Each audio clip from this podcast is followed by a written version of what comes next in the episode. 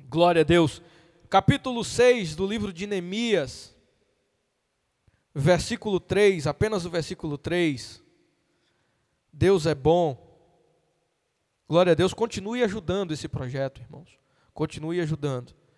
Nós não vamos resolver o problema de, de todos, mas vamos resolver e ajudar muita, muita gente. A mim, um pouquinho que eu abençoo, um pouquinho que você abençoa, e que nós juntos, quando nós juntamos as nossas forças, nós conseguimos abençoar muita gente. Capítulo 6, versículo 3 está escrito: E enviei-lhes mensageiros dizendo: Estou fazendo uma grande obra, de modo que não posso descer. Por que cessaria a obra, enquanto eu a deixo e desço até vós? Vamos ler mais uma vez? Aleluia.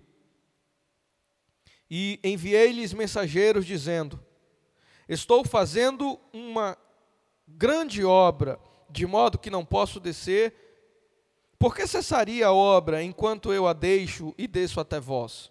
Vamos, vamos orar, vamos falar com o Senhor. Tenho, tenho certeza que o Senhor falará muito aos nossos corações nessa noite, por intermédio da Sua palavra.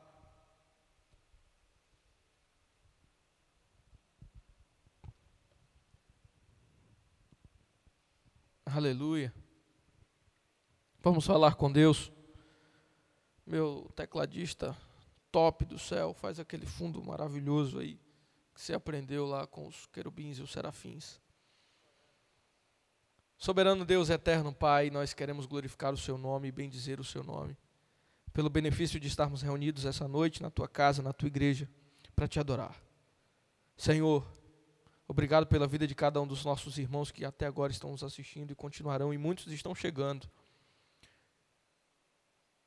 Abre, Deus, o nosso entendimento, o nosso coração. Amplia a nossa visão, a nossa mente, para que possamos reter toda a tua palavra, tudo aquilo que o Senhor tem para falar para nós através dessa palavra. Deus, eu sou teu servo, teu escravo, prisioneiro do Senhor, faz conforme o teu querer e a tua vontade. Que seja o Senhor conduzindo as minhas palavras, que seja o teu Espírito direcionando e levando elas aos corações nessa noite. Nós glorificamos o seu nome. Me ajuda, me instrui, me inspira, me ensina a usar todas as flechas que o Senhor depositar na minha aljava nessa noite que ela encontre, a tua palavra encontre morada nos corações. Em nome de Jesus. Amém e graças a Deus. Amados, vamos para a palavra do Senhor Jesus. Ele é bom, o tempo inteiro ele é bom. Deixa eu só me organizar aqui.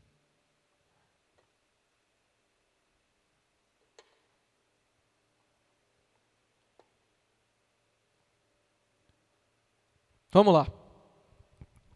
Todas as vezes que nós falamos e lemos o livro de Neemias, e ou que vamos ministrar sobre uh, algum texto, logo nos vem uh, em pensamento à mente a, a, reconstrução dos muros.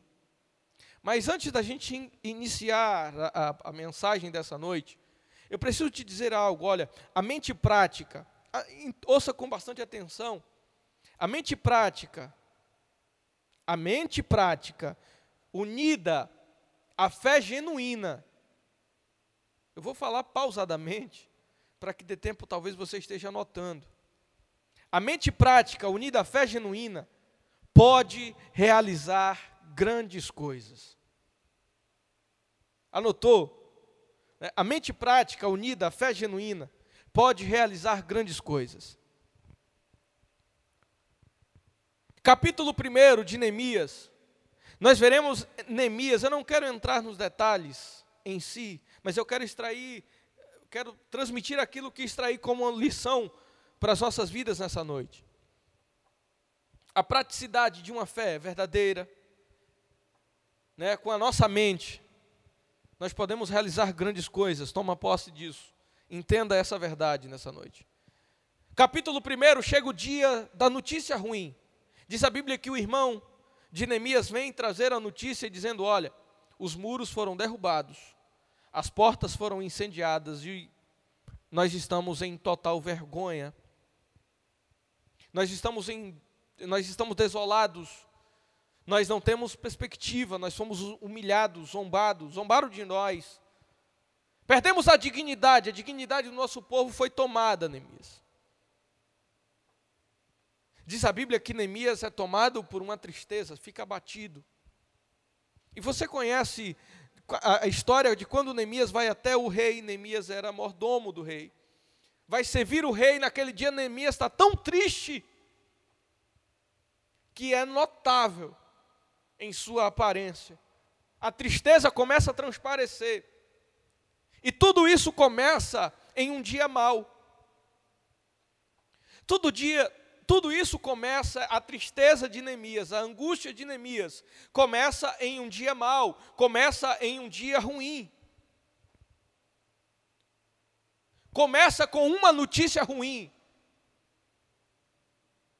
Aplicando nessa palavra, notícia ruim foi: os muros foram destruídos, Neemias. Nós não temos esperança, nós não temos expectativa de reconstrução, de recomeço. E diz a Bíblia que Neemias ora ao Senhor.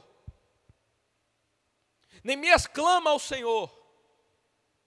Neemias busca a face de Deus. Os dias maus, ou o dia mau, a notícia ruim, ela, ela, tem, ela tende a nos impulsionar a orar. Fala a verdade, se a gente não ora mais quando está no deserto. Quando você está no deserto, querido. Quando você está na dificuldade, e deserto é só porque a gente aprendeu a usar essa palavra como dificuldade. Mas se a gente for olhar o que Deus fez no deserto em favor do seu povo, meu amigo, a gente vai deixar de usar essa palavra. Mas quando a gente está na escassez, a gente ora de manhã, meio-dia, de tarde, de noite, 10 horas, de madrugada, jejua. Faz até jejum involuntário, porque às vezes a dispensa está regrada. É o dia mau. E nesses dias, e durante esse, esses dias, nós, ten, nós somos tendenciosos a orar mais, a buscar mais, a nos inclinar mais à face de Deus. Neemias começa a orar, Neemias começa a buscar de Deus. Comece a descer nessa noite e comece a conversar com Deus a respeito da sua situação. Tem coisas que Deus está produzindo na sua trajetória para te forjar, querido. Eu tenho falado muito, e não vou falar hoje, mas eu tenho falado muito sobre propósito. Sobre propósito. Neemias está sendo consumido pela tristeza. Neemias está sendo consumido pela tristeza, irmãos. Mas deixa eu te dizer uma coisa. Em meio ao, ao desastre, em meio às perdas, Neemias viveu a sua infância naquele lugar. Neemias tem lembranças. Neemias tem recordações, perdeu tudo. Em meio a desastres, em meio ao caos, em meio às perdas, sonhos podem surgir para uma grande obra. Nessa noite, irmãos, talvez você esteja vivendo desastres, perdas, frustrações, eu não sei. Talvez você esteja recebendo, tenha recebido hoje uma notícia ruim ou tenha vivido dias ruins, mas deixa eu te dizer uma coisa: em meio a tudo isso que estamos vivendo, eu estou te dizendo em Deus que sonhos podem surgir em ti para uma grande obra. Aleluia. E o que seria um sonho, irmãos? O sonho, no meu entendimento, o sonho é uma imagem cria, criada na nossa mente, uma imagem mental das coisas como elas serão no futuro. Eu não estou falando dos sonhos, aqueles que são que trazem revelações de Deus. Eu não estou falando desses sonhos bobos, eu estou falando de sonho de algo que você projeta, de algo que você desenha, de algo que você deseja, de algo que você tem ambição para conquistar. Ah, evangelista pode ter ambição? Pode, irmão. Seja ambicioso na medida certa, com equilíbrio. E o equilíbrio, quem traz é o Espírito Santo. Ambicioso é diferente de ser ganancioso.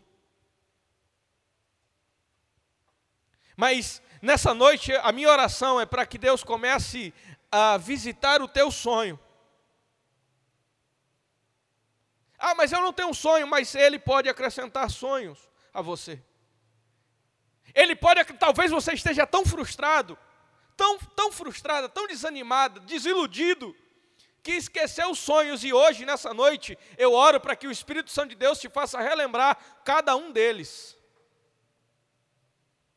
Porque nessa noite eu peço ao Senhor, irmãos, que amplie, alargue a sua visão, a nossa visão, para que nós consigamos projetar aquilo que é uma imagem mental em nosso sonho, em nosso interior, em nossa intimidade, como as, de como as coisas serão no futuro. A notícia chega. E Neemias se abate, aleluia. Quando você dá um glória, eu tomo água.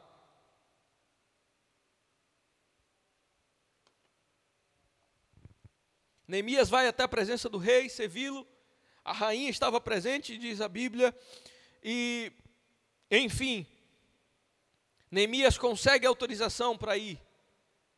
Neemias, além, Neemias é inteligente, irmãos. Por isso que eu estou dizendo que a mente prática, a mente inteligente, a mente que não fica se enchendo de bobagem, pensamentos tolos e mesquinhos, a mente que consegue crer em meio ao caos, em meio à notícia ruim, consegue crer em coisas inarráveis, é aquilo que Deus preparou para nós.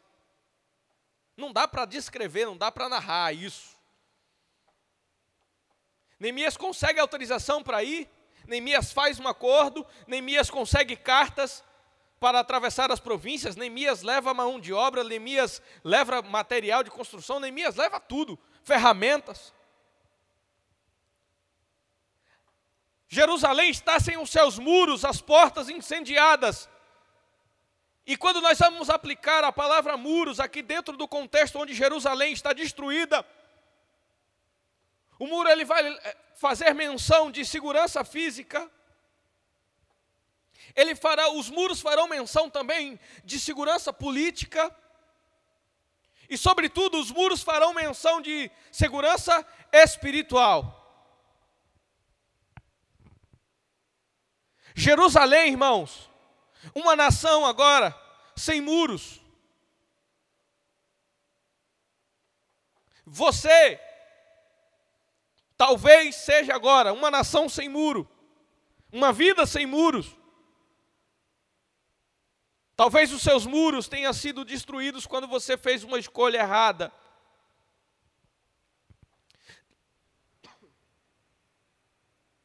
Perdão. Talvez os seus muros tenham sido destruídos. Quando você fez uma escolha errada. Quando você abriu mão dos sonhos. Quando você abriu mão e resolveu parar aquilo que Deus confiou a você de fazer. E uma nação sem muros, irmãos, uma vida sem muros é uma vida frágil, é uma nação frágil. Uma nação sem muros, uma nação, uma vida sem muros, é uma vida frágil, é uma vida vulnerável.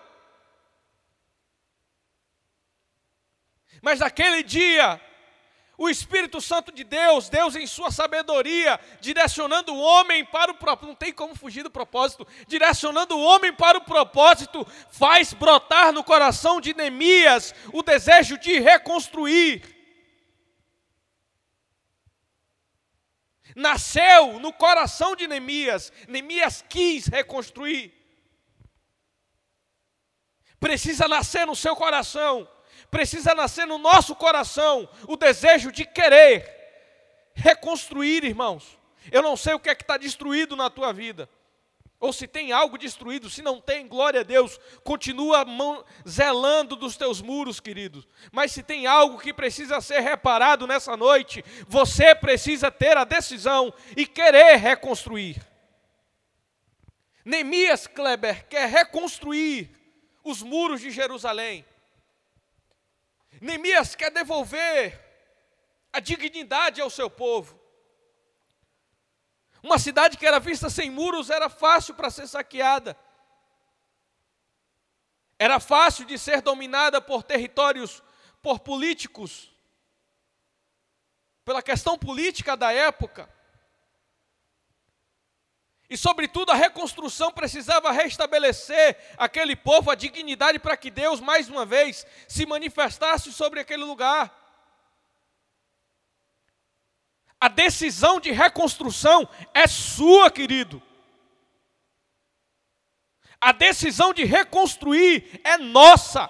Isso não é evangelho coach, irmão, não. Não é, é evangelho bíblico. É palavra, é tomada de decisão. É palavra de decisão. O problema é que muitas vezes nós queremos nos achar na condição de que temos direito a um banquete. Escute uma coisa: tem muita gente querendo a bênção sem, que, sem passar pela cruz. Não existe sentar na mesa do banquete sem antes passar pela cruz, irmãos. Lembra da mulher, eu vou entrar aqui na mulher Ciro Fenícia.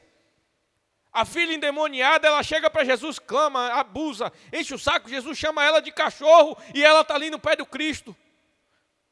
Jesus diz: mulher, não convém, não convém atender o teu pedido. Eu vim para os meus, eu não vim para você, sai daqui. Aí ela olha para Jesus, mas Jesus, até os cachorrinhos, pai, comem das migalhas que cai da mesa dos seus senhores. Olha, por, é só por Jesus. O problema é que você quer comer banquete. Nós queremos comer o banquete e não queremos passar pela cruz. Nós não queremos passar por Jesus. Não existe isso, irmão. Não existe reconstrução. Não existe vida feliz sem reconstrução diante da cruz de Cristo. Não existe felicidade, irmão, vivendo longe do propósito. Não existe, irmão. Ah, mas reconstruir é fácil? Não, não é fácil. Não estou te dizendo que é fácil. Mas eu estou te dizendo nessa noite, por intermédio dessa palavra, que é possível. É possível, querido.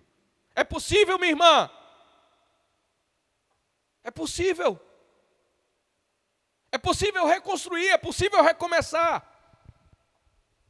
Tome a decisão nessa noite, guiado pelo Espírito Santo. Você que abandonou o Evangelho, você que abandonou a sua cruz, ei, é possível você reconstruir a sua caminhada com Deus a partir de hoje, mas a tomada de decisão é sua.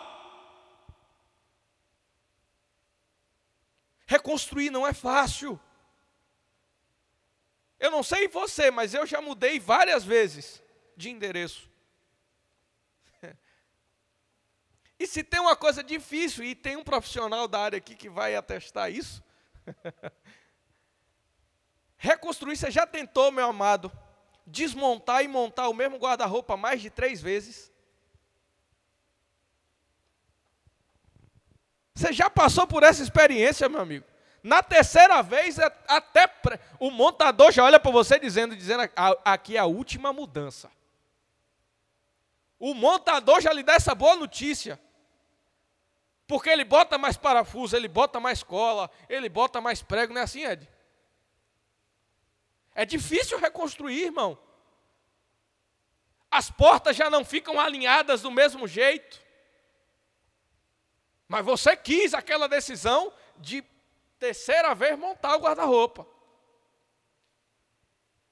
Se preocupa não que Jesus vai providenciar um novo, viu? Tem um pouquinho de paciência. Eu já vi, irmão, guarda-roupa sendo um caixote de verdura. Tu não pode ter um guarda-roupa que mudou mais de três vezes. Mas, menino, deixe de bobagem, vai glorificar Jesus, se alegre, porque você tem um lugar onde guardar suas roupas. E tem roupa para guardar? Oh, Jesus é forte. Mas reconstruir, irmão, reconstruir exige força de vontade.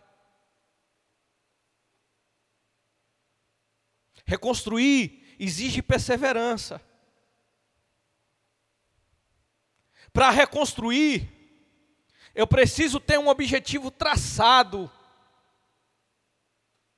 Neemias tinha um prazo determinado para retornar ao seu serviço ao rei. Neemias tinha um prazo determinado, e além de um objetivo traçado, e sobre todas as coisas, é preciso ter fé. Fé, crer, aleluia. Talvez você esteja orando dizendo: Deus, o meu milagre, Deus, o meu milagre, Deus, o meu milagre, oh Senhor, o meu milagre está demorando, Pai, não chega, o que é que está acontecendo aí? Deixa eu te falar uma coisa, querido. Tenha um pouquinho de paciência e entenda. Se não existir restauração, não tem milagre. Pegou? Se não existir restauração, não tem milagre. Se não existir restauração no teu comportamento, nas tuas atitudes, nas tuas escolhas, no, no teu ambiente familiar, não tem milagre. Não há milagre sem restauração, Ed. Não existe guarda-roupa pela terceira vez se o profissional não for lá restaurar e colocar um pouquinho de força a mais. Não tem como, irmão. E nós às vezes nos esquecemos de algo. É quando o inimigo se apresenta. Porque deixa eu te dizer uma coisa, querido. No, no, no capítulo 4,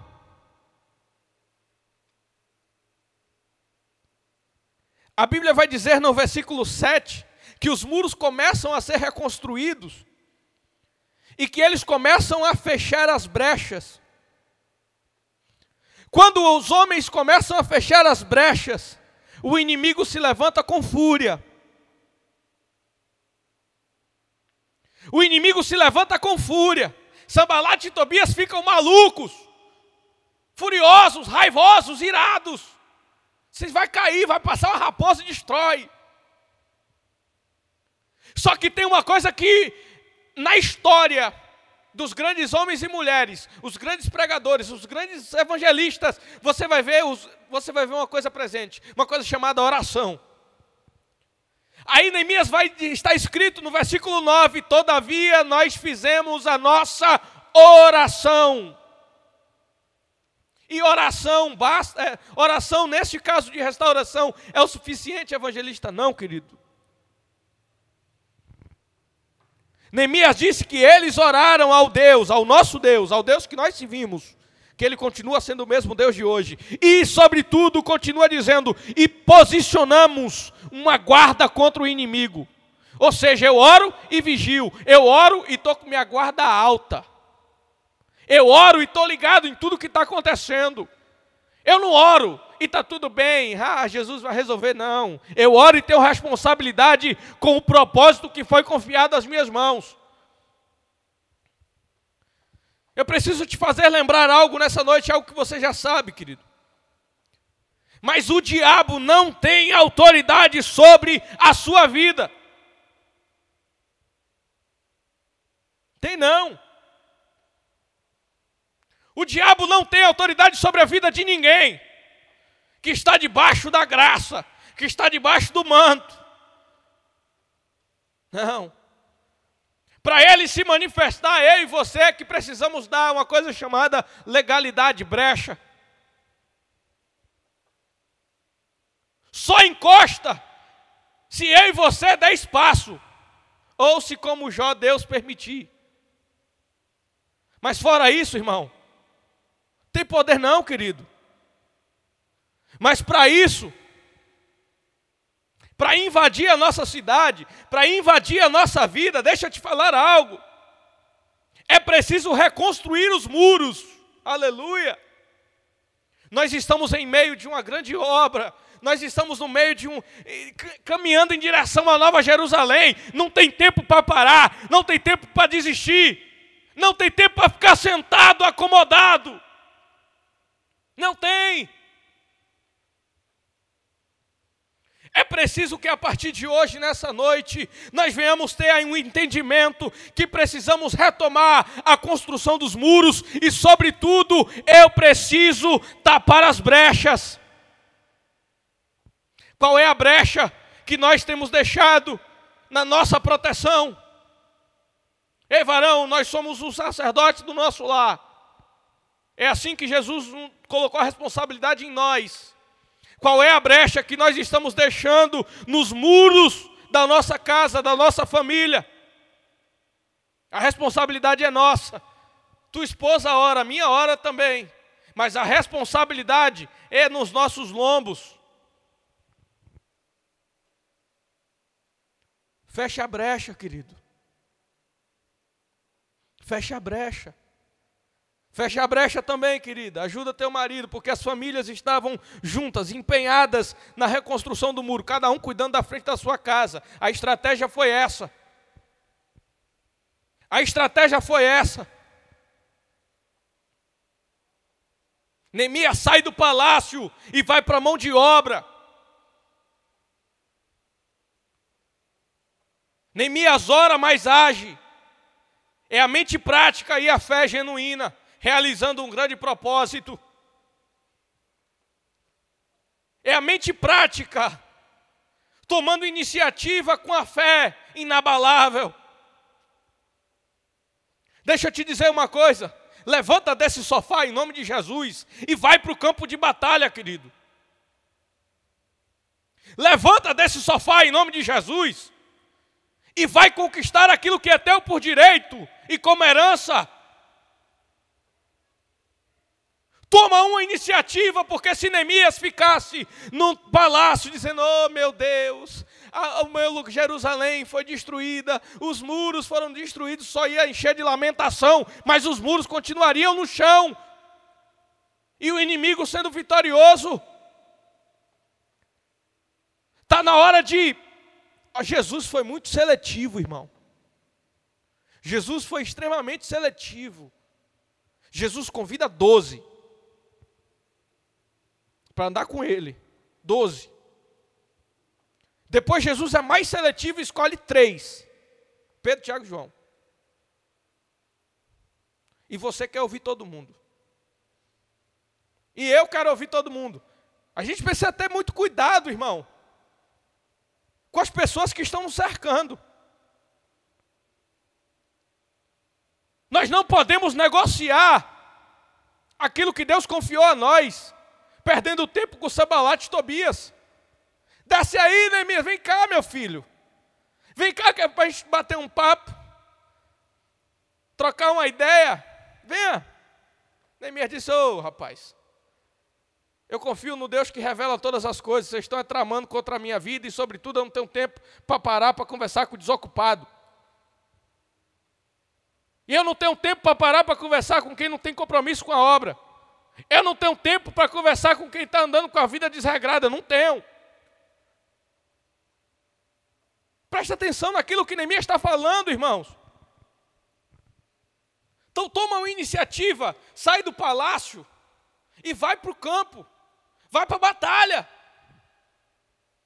Ah, eu estou clamando em casa pela minha vitória. Deixa eu te falar uma coisa: só conquista a vitória, irmão, quem vai para o campo.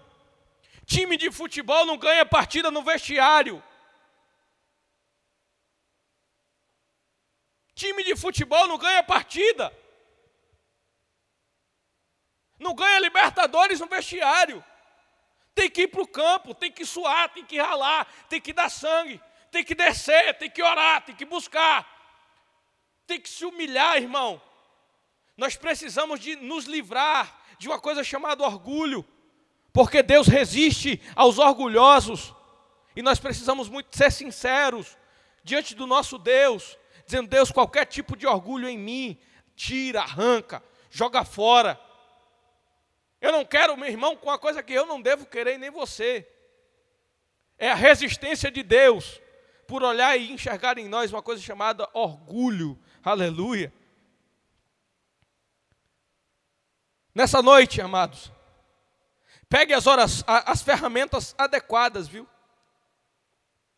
Tem muita guerra, tem muita reconstrução dando errado, porque as ferramentas são erradas. Tem muita, sabe, varão, isso normalmente é para os homens. A chave é 12. Chave de boca é 12. Eu não tenho uma chave 12. Não, pega uma chave de fenda e bota aqui e aperta que vai. Isso é coisa de homem. Está errado. O cara passa duas horas para tirar um, um, parafuso com a chave 12, com a chave 10, e não dá certo. E não dá certo. Quer, a chave é 12, quer tirar o parafuso número 10 e vai dar errado. Sendo que se ele tivesse a ferramenta certa, ele tiraria em um minuto, ou menos.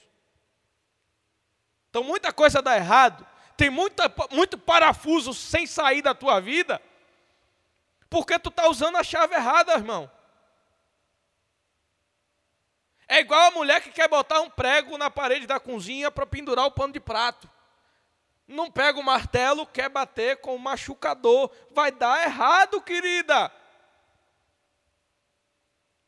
vai dar errado. Então, nessa noite, em nome de Jesus, com essa palavra e com a lição de Neemias, que eu sei que você vai meditar nessa palavra, depois você vai ler ela em casa e comer dela, pegue as ferramentas adequadas. Pega a pá, pega o picarete, a enxada, a foice, o facão, não sei o que é a ferramenta adequada para a tua grande obra, mas se equipe em Deus. É dele que vem a capacitação, é por meio dele. E eu preciso finalizar, irmão. Ainda que os seus opositores se levantem no meio da caminhada.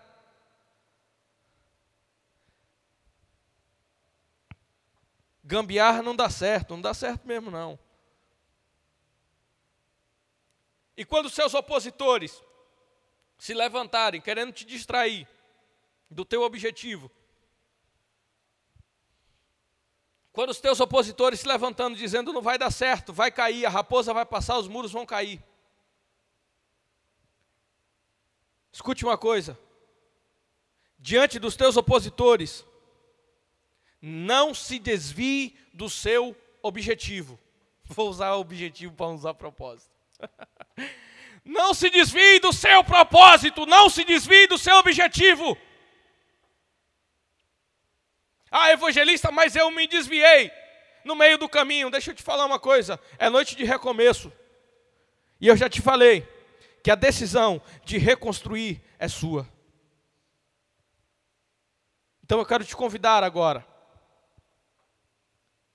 A você que está afastado, desviado, descrente, desigrejado, abandonou Jesus, abandonou a comunhão dos santos, ficou só chorando os muros destruídos. Eu quero te chamar a reconstruir os muros na sua vida.